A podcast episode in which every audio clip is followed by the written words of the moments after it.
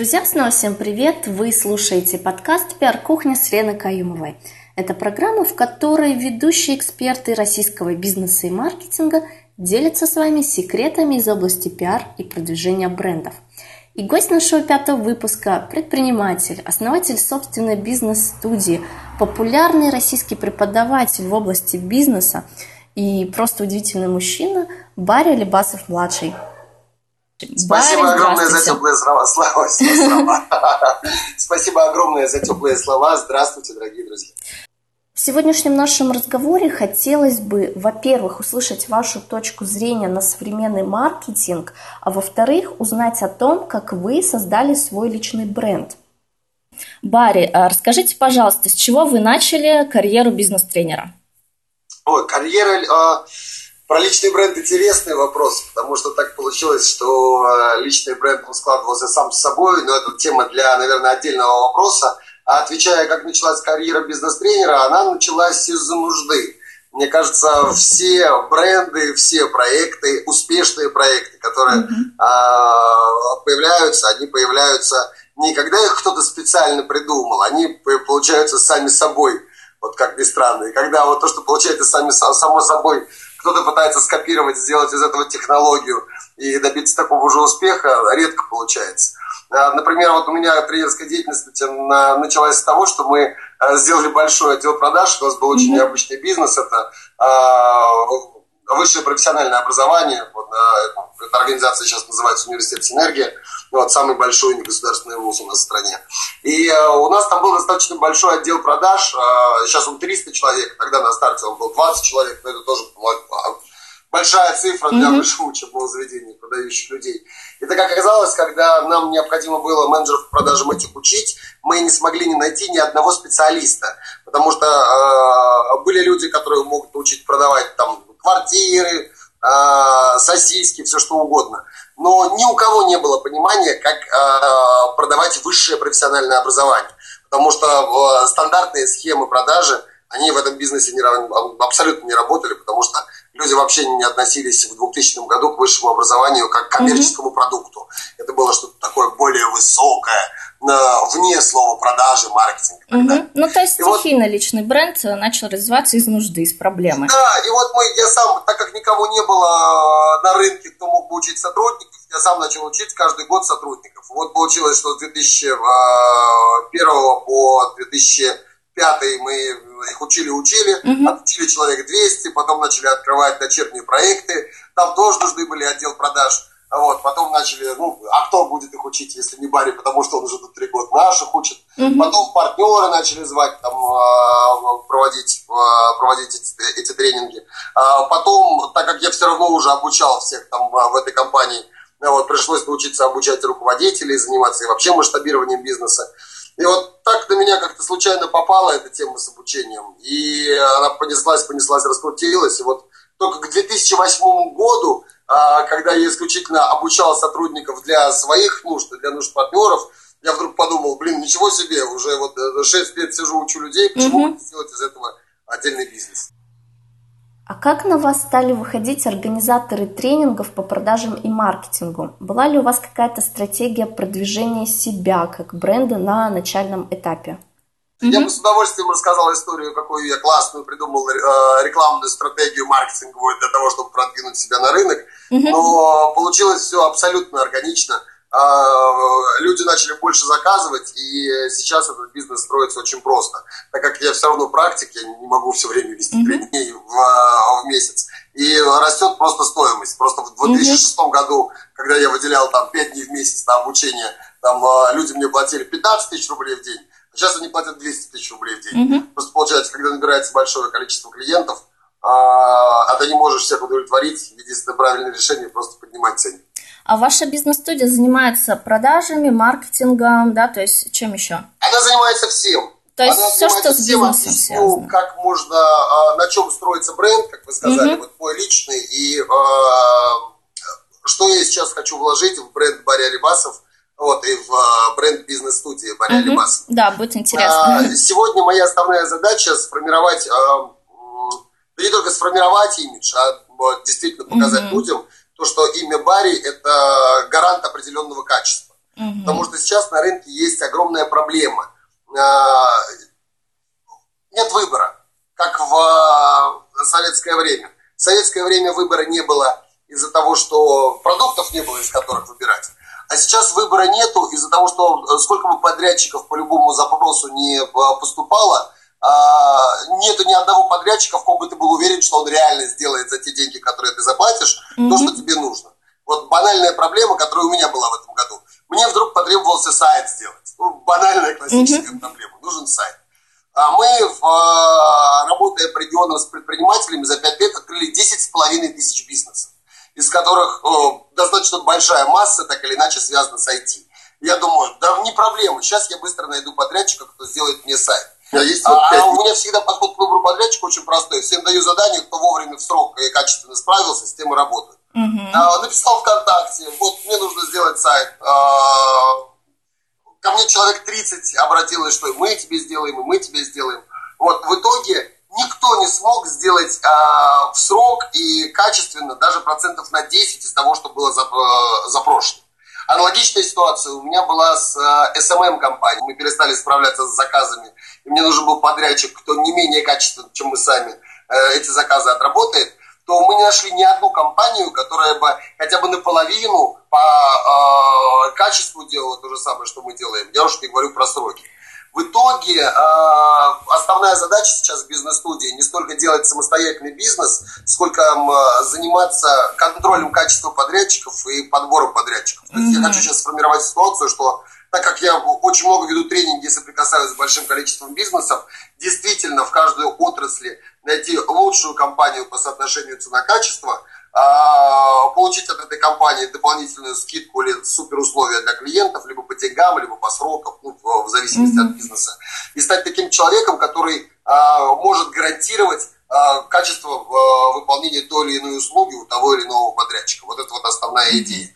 Поэтому в основном я сейчас э, езжу по тренингам и делюсь информацией не столько для заработка, а сколько для того, э, чтобы личным примером показать людям, что Барри всегда говорит правду, если Барри сказал, то так оно и есть, потому что в итоге должно сформироваться понимание, что Барри можно верить. Барри один из немногих, э, который, если скажет, то это действительно так и будет. У самого есть и самого агентства, потому что сейчас, как говорит доктор Хаус, врут все. Барри, как я вам уже писала в своем приглашении дать интервью, э, впервые я услышала о вас как о крутом специалисте в прошлом году на Селигере. Сама там читала лекции. А скажу честно, что ваше выступление меня тогда очень зацепило. И, кстати говоря, не только меня. А скажите э, пару советов, как стать харизматичным оратором для тех, кто хочет развивать себя в качестве медийного лица своей компании. Я э, пять раз был на тренинге Радислава Гандабаса mm-hmm. по публичному выступлению и на всех его производных тренингах, которые были из публичного выступления. Он уже смеялся надо мной и говорит, ну вот Барри там тренинг проведет, у меня mm-hmm. уже пятый раз ходит. Вот, но я не могу сказать, что я научился выступать публично благодаря э, Радиславу Гандабасу. Mm-hmm. Э, он дал толчок, он дал пендель, э, в котором захотелось развиваться в этом направлении и э, выступать перед большой аудиторией. Но когда э, мы работали, в, когда мы создавали университет Синергия, э, вся моя работа заключалась в ежедневных презентациях. Потому что э, я отвечал за маркетинг, за продажи и был таким полевым игроком. То есть у меня полдня с 8 утра там, до, до обеда, до 3 до 4 я ездил по школам, по колледжам с презентациями вуза. И в итоге получилось, давайте вот примерно посчитаем, в день я э, э, выступал примерно 5 часов чистого времени. И так проходило в течение 6 лет. 300 дней в месяц я выступал. 300 дней по 5 часов. Полторы тысячи часов а, умножаем на 6. Получается, ну вот стабильное правило. Почти 10 тысяч часов, часов я провыступал да. публично. Угу. Поэтому я здесь приверженец а, классического правила, что потратить на какое-то действие 10 тысяч часов – ты будешь э, в этом профессионалом. По поводу состояния именно маркетинговой культуры в России. Вот вы сказали, что нужно было найти компанию, которая там сделает сайт, да, нужно было найти самого подрядчика. Это в России только такая ситуация с конкуренцией, то, что нет конкуренции, либо везде так? Мне сложно сказать, потому mm-hmm. что у меня малый, ну, есть, конечно, опыт работы с западными компаниями, с европейскими, вот, но, может быть, там меньше, э, не так ярко это выражено, угу. но проблема существует везде. Вообще проблема сегодняшнего маркетинга заключается в том, что задача маркетинга обмануть клиента и получить маржу, а не сделать вот такую вот концепцию, как сейчас популярно в Америке говорить, win-win, когда mm-hmm. люди сотрудничают, и одному хорошо, и другому хорошо. А практически весь сегодняшний, вся мировая экономика построена на том, что одна компания выигрывает а, у другой компании, вот, за счет того, что одна компания получила маржу, а другая компания а, невыгодно получила ту или иную услугу. У нас в России это особенно ярко выражено, потому что все друг друга обманывают, ни одному слову а, любого человека, который к тебе приходит в офис, нельзя верить, и зачастую даже твои друзья и партнеры а, всячески стараются скрыть реалии, а, реалии той или иной услуги mm-hmm. или того, того или иного продукта, который они тебе представляют. Поэтому э, главная задача маркетинга сегодня – это не сформировать эмоциональную историю, как вот э, было все это время, а-ля реклама Акс, прыснул mm-hmm. и женщины сбежались, или там покури Мальборо, потому что ты тогда будешь ковбоем мачо. Эти времена давно прошли, потому что э, адекватные люди, которых все больше и больше в нашей стране, на эти эмоциональные заманушки уже э, не попадаются особенно. И главная задача сегодняшнего маркетинга э, доказать потребителю, что тебе реально можно верить. И э, самая большая ошибка сегодняшнего маркетинга в том, что люди пытаются вызвать доверие рекламными роликами. Вот, ну, играют в политику, когда много-много обещают для того, чтобы выиграть выборы, а на самом деле работают как работают. Вот, примерно то же самое и сейчас происходит и в бизнесе. Все э, рассказывают о том, какие они классные, как им можно доверять, но по сути ручками ничего особенно не делают. И те компании, которые действительно э, работают над доверием э, реальными вещами, что-то делают, там, делают какие-то учебные курсы, дают бесплатно какой-то профит людям, там, ну, так или иначе, вся их деятельность основана не на обещаниях на светлом будущем и не на пиаре о том, какие мы крутые, фундаментальные, а на том, что они реально дают здесь сейчас тем людям, с которыми они работают. Я это называю азербайджанский маркетинг. Uh-huh. Вот. Почему азербайджанский? Потому что когда ты идешь по рынку, где покупают арбузы, все рассказывают, какие у них крутые, крутые арбузы. Посмотри, какой у меня желтый, посмотри, какие у меня хвостики сухие. Вот, а у меня вот на звук, слышишь, как хрустит, когда сжимаешь. Вот, а азербайджанцы, они достают самый вкусный кусочек из середины самого вкусного арбуза и дают тебе попробовать. И вот э, когда ты действительно взял, попробовал, ты действительно начал верить этому человеку, что у него арбузы вкусные. И вот задача сегодня э, понять, где этот у тебя в компании кусочек находится, э, который ты можешь безболезненно достать и дать попробовать потребителю, что он, чтобы он убедился, что ты по-настоящему вкусный и честный игрок на рынке. А как вы считаете, есть а, на российском рынке крутые бренды, действительно сформировавшиеся? Есть, mm-hmm. бренды есть, но а, я вообще считаю, что в ближайшее время бренды умрут, mm-hmm. абсолютно умрут. А, я вообще за дженерики, на самом деле, за появление дженериков в ближайшее время. Mm-hmm. Дженерики это ну, продукты, у которых нету бренда. Соль там, например, там, нефть. Уже бренда у нефти. Там, нефть, вот она нефть mm-hmm. и так далее. А вот. А, видите, в а, серьезных отраслях там алюминий, нефть, золото. Нету золота у бренда, есть золото. Нету, нету у золота бренда. Есть золото само по себе, и это золото сколько это стоит.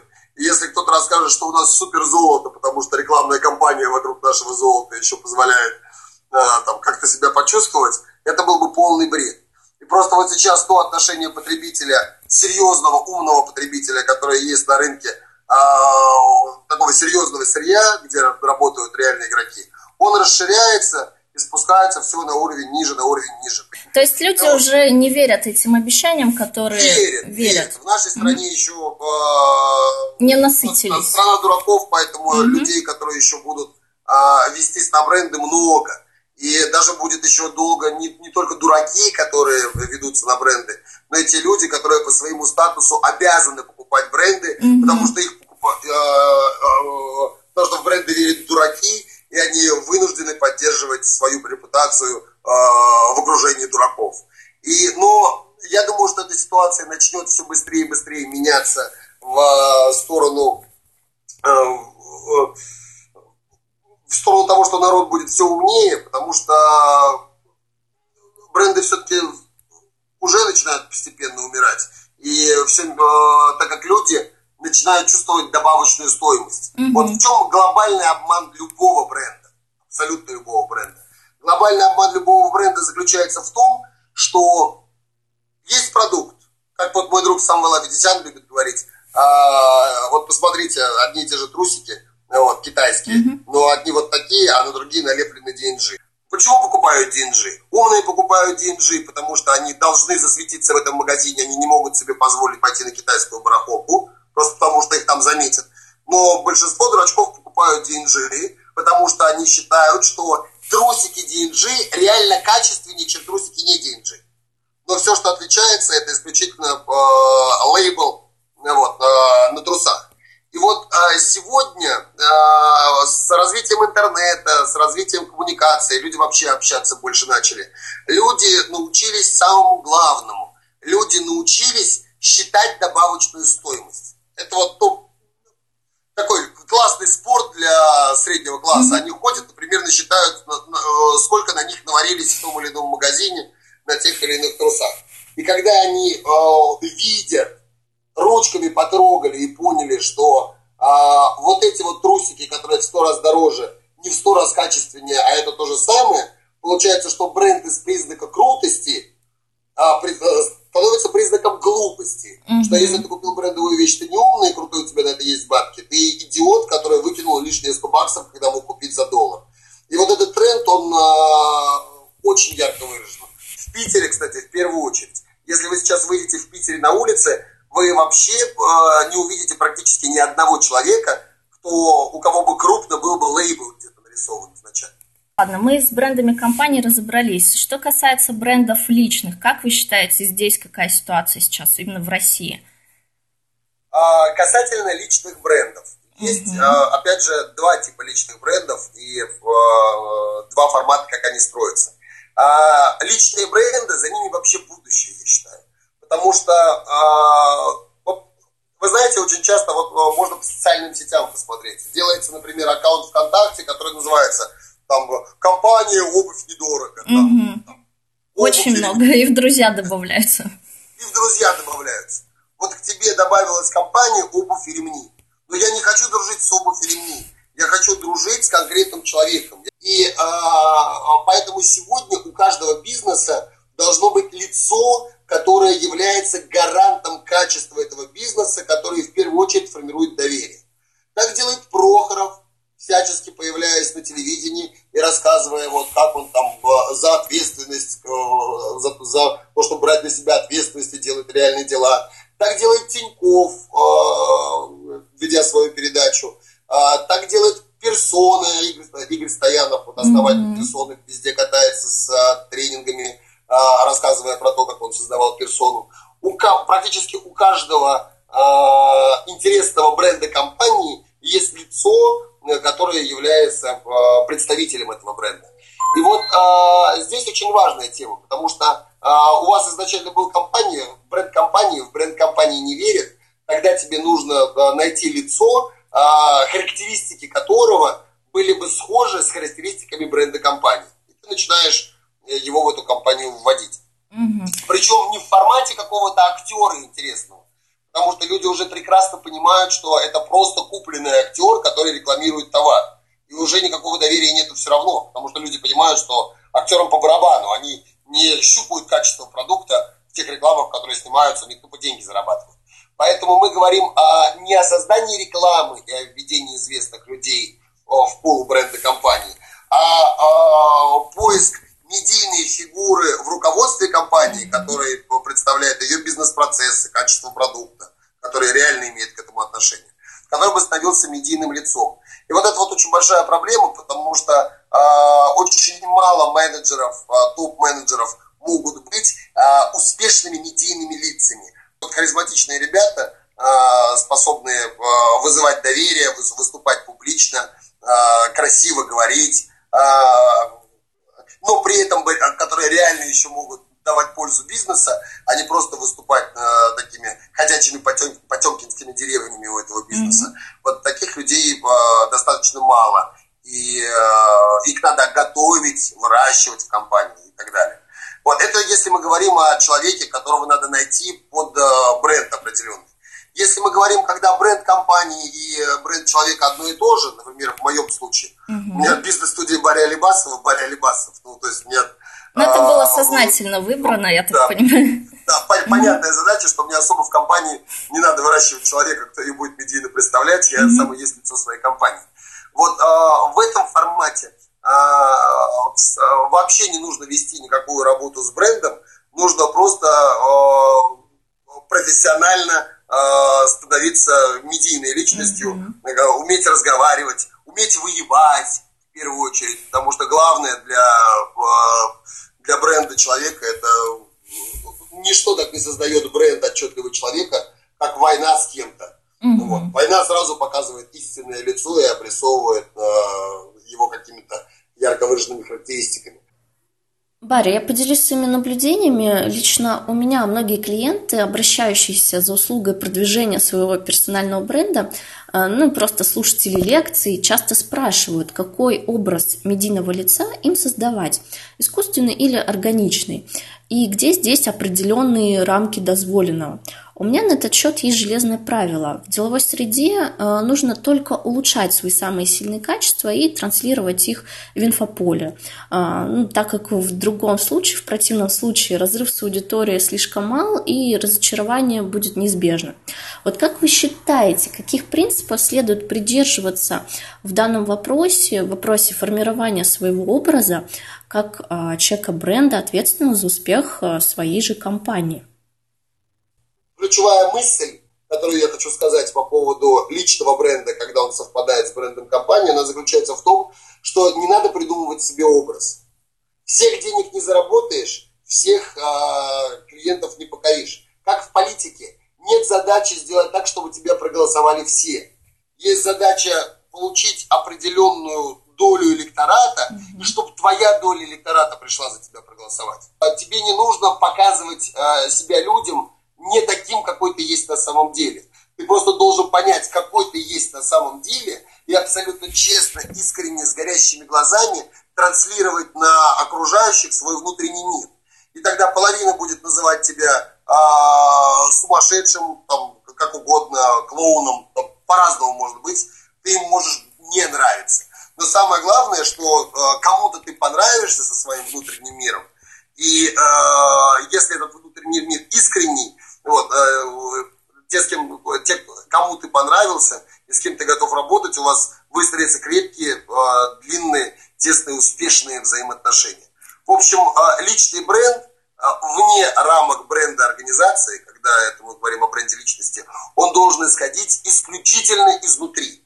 Если человек задумывается о том, как я хочу выглядеть перед другими, он уже ставит крест на э, успешности своего восприятия. Спасибо за исчерпывающий ответ. Надеюсь, наша аудитория возьмет э, данный совет на заметку. Э, но ни для кого не секрет, что один из инструментов персонального брендинга – это оригинальная фамилия и имя или псевдоним. Ваш случай достаточно уникальный и удивительный. Э, ваш отец – это известный продюсер Барри Алибасов. Расскажите, как известная фамилия вам помогала или она, наоборот, мешала в бизнес-карьере?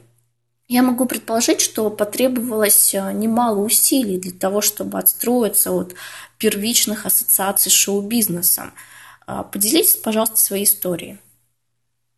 А, отвечу сначала. Mm-hmm. Мне, а, я считал, что мне эта фамилия даже поможет. Mm-hmm. То есть я начал пользоваться фамилией в тренингах где-то ну, года с 2009-2010, когда ну, решил, что это можно превратить в отдельное коммерческое направление. Mm-hmm. Вот, до этого я вообще стеснялся в э, своей фамилии, вы абсолютно правы. То есть сначала отстройка, она происходила у меня в голове, а, потому что, естественно, хотелось отца переплюнуть, доказать самому себе, что я могу добиваться э, ну, исключительных mm-hmm. каких-то результатов, потому что я вот такой вот замечательный, а не потому что это отцовская фамилия или его связи. А, на это ушло достаточно много. Я себя почувствовал успешным, самодостаточным человеком, наверное, только лет в 26. Mm-hmm. До этого времени я просто э, все, чем занимался, это бежал от э, фамилии отца. Но как только я понял, что я уже сам много чего добился, то фамилия Алибасов, как мне изначально показалось, очень будет классный э, ход, который будет вызывать у людей как минимум интерес. И, безусловно, на первоначальном этапе э, я вышел на рынок очень быстро, потому что люди все хотели посмотреть, э, о чем рассказывает э, сын известного шоумена. Mm-hmm. Прикольно. Просто прикольно. Но за формат просто прикольно э, это не ушло. И у меня не было ни одной серьезной сделки, э, потому что все считали, что э, о чем может научить 26-летний сын шоу-бизнесмена, шоу, сын шоумена. Причем mm-hmm. тут он, причем тут предпринимательство. И вот здесь действительно пришлось сложно. Меня даже на Селигере запрещали. Вот, когда я туда приходил, запрещали вслух произносить мою фамилию, потому что она ассоциировалась с какой-то оппозиционностью. Поэтому mm-hmm. она начала очень мешать. И э, для того, чтобы из этого уйти поле, нужно было просто, э, как вот я и говорил выше, давать, давать людям, давать много. То есть я вот сейчас пять лет, за последние пять лет объездил 46 э, регионов нашей страны, отвел примерно э, полтысячи тренингов, тренингов 500 прошло за последние пять лет. С массовой аудиторией, там не по 12, по 15 человек, mm-hmm. где 300 человек приходит, 500 человек приходит. И когда набирается критическая масса людей, которая э, видела тебя в лицо, которые видели то, что ты реально из себя представляешь, то уже начинает как-то сдвигаться этот большой пласт отношения к тебе. Вот. А, самую частую фразу, а, которую я слышу а, после мероприятия, это когда организатор мероприятия, там, владелец компании, владелец тренинговой организации, губернатор, мэр, они приходят ко мне после мероприятия и говорят, парень, я очень удивлен. Я не думал, что вы, оказывается, серьезный, профессиональный человек. Я думал, что вы просто эпатажник изначально. И об этом говорят практически все. Вот, поэтому я прекрасно четко понимаю, что все люди, которые лично меня не знают, относятся ко мне как к клоуну, а как а, к сыночку известного родителя. Mm-hmm. Тут вообще про меня не знают. Но моя-то задача не завоевать, как я и говорю, мнение всех. Моя задача а, углубляться в партнерских отношениях с теми людьми, с которыми мне нравится работать. И э, в этом плане вот задача личного общения, она э, все это решила. Потому что со всеми людьми, кто понравился мне, и кому после мероприятия понравился я, мы вот, ну, долгие годы, ну, только долгие годы, там, год 3-4 э, уже работаем, и у нас э, взаимный финансовый оборот только увеличивается. Очень интересная история, спасибо, что поделились. А, вот если не секрет, хотелось бы услышать завершение подкаста о ваших планах на дальнейшее развитие бренда бизнес-студии Барри Алибасова. Можете поделиться, какими грандиозными проектами вы удивите нас в самом ближайшем будущем? Рассказываю. Mm-hmm. Вот как я и говорил выше, мне хочется сделать э, определенную базу честных подрядчиков. Мне хочется создать компанию, превратить бизнес-студию Барри Алибасова из обычной консалтинговой компании, которая рассказывает бизнесу, а, что да как там вообще делать в нем, в компанию, которая реально делает. Mm-hmm. Вот это самая большая проблема всех тренеров. А, огромная, да не огромная, все бизнес-тренеры а, немножко, вот сам формат бизнес-тренинга, он немножко лживый потому что люди приходят, обещают золотые горы, рассказывают как надо, но зачастую сами не способны достичь тех результатов, а, которые они рассказывают. Там достаточно просто. Возьмите любого бизнес-тренера, абсолютно любого бизнес-тренера с самой громкой фамилией, вот, а, посади его на работу в крупную компанию по той теме, которой он занимается, и вы получите тотальное фиаско. Я не знаю практически ни одного известного тренера, а, у которого был бы а, реально успешный практический опыт. Ну, кроме э, рекламного опыта, там, о котором mm-hmm. они рассказывают, но которого по сути нет. Поэтому мне хочется сделать э, первую компанию, э, которая не просто рассказывает, а которая реально делает. За счет чего будет реально делать? Я изначально хотел сам сделать э, холдинг, из, э, который. Я специализируюсь на малом и среднем бизнесе. То есть малый и средний бизнес – это моя ключевая ниша, в крупный бизнес я не лезу, потому что я вообще за развитие малого предпринимательства в нашей стране, я это вот качаю. Поэтому, если вы слышите имя Барри, то э, Барри – это человек, который работает и развивает малый и средний бизнес изначально. И вот я хотел для этого бизнеса сделать полный комплекс услуг, там реклама в интернете, создание сайтов, видеопродаж, продакшн, там франшиза, упаковка, mm-hmm. все что угодно. И весь этот комплекс услуг профессионально и качественно делать. В определенный момент я понял, что это утопия. И э, то, что я, наверное, всю жизнь убью на то, что у меня было, чтобы у меня была такая компания, и она не будет самой лучшей, потому что я не смогу быть номером один везде. Вот, когда это понимание пришло, я понял, где я могу быть номер один.